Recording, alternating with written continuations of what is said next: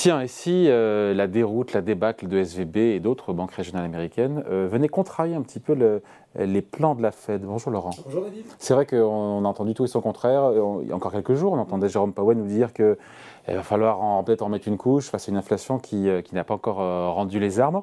Euh, et pour autant, euh, la Fed pourrait très bien changer son, son fusil d'épaule. Oui, alors attendez.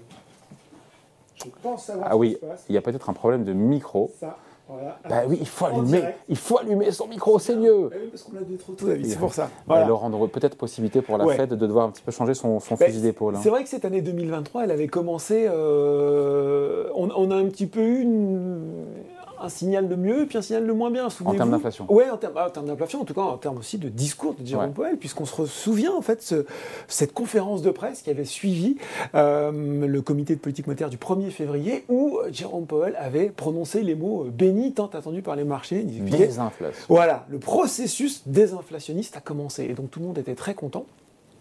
Et puis, euh, il devait parler devant le Congrès américain, la semaine du du, du 7 mars. Euh, on regardait avec attention, mais on était resté sur plutôt ce, ce- ce bon sentiment. Et là, Jérôme en avait remis une couche dans l'autre sens, hein, un nouveau euh, virage de bord pour expliquer que finalement, attention, euh, l'inflation, et il y avait eu des statistiques entre-temps qui Oui. montraient à la fois que, euh, bah, oui, côté inflation, il y avait des choses qui, qui, qui repartaient à la hausse, alors qu'on attendait à ce que la baisse se poursuive, que le marché de l'emploi américain restait extrêmement fort.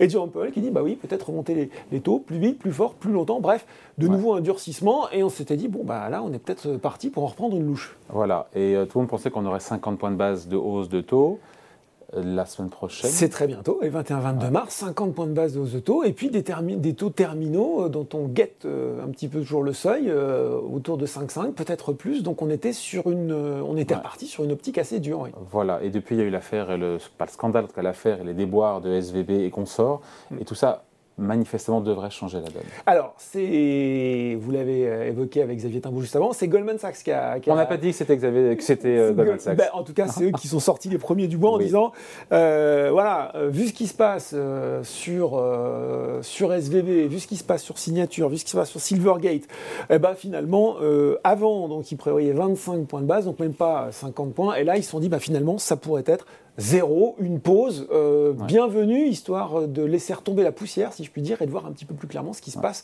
sur les marchés. Et pour la suite?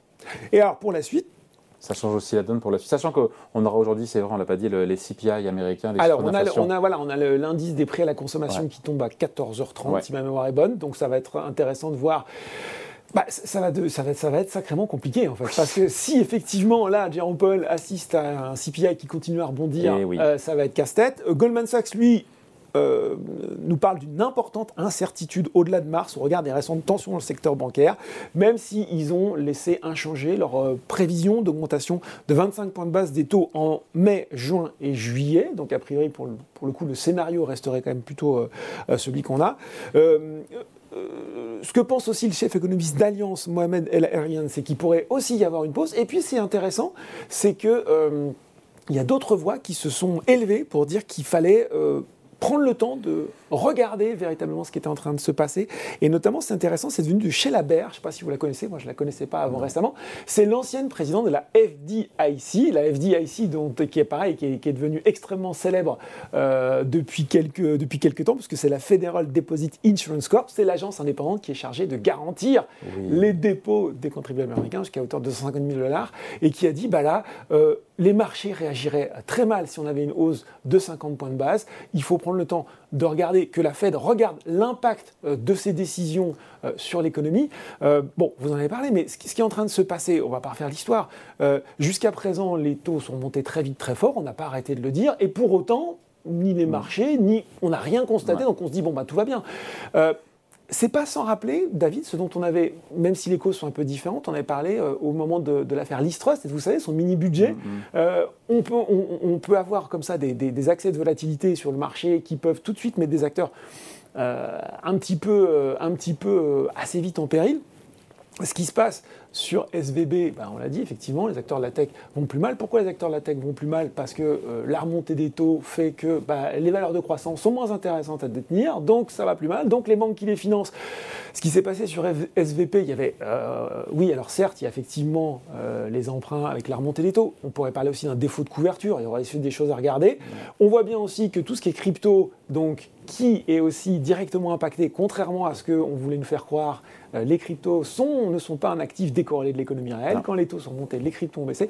Donc bref, il y a des signes, il y a des petits signes comme ça de part et d'autre qui sont en train de qui sont en train de se faire jour et c'est vrai que ça vaut peut-être le coup même si euh, on n'est pas euh, paniqué outre mesure ou qu'on parle pas encore de crise systémique de, se dire finalement sachant que les crises ne viennent jamais de là où on les attend hmm.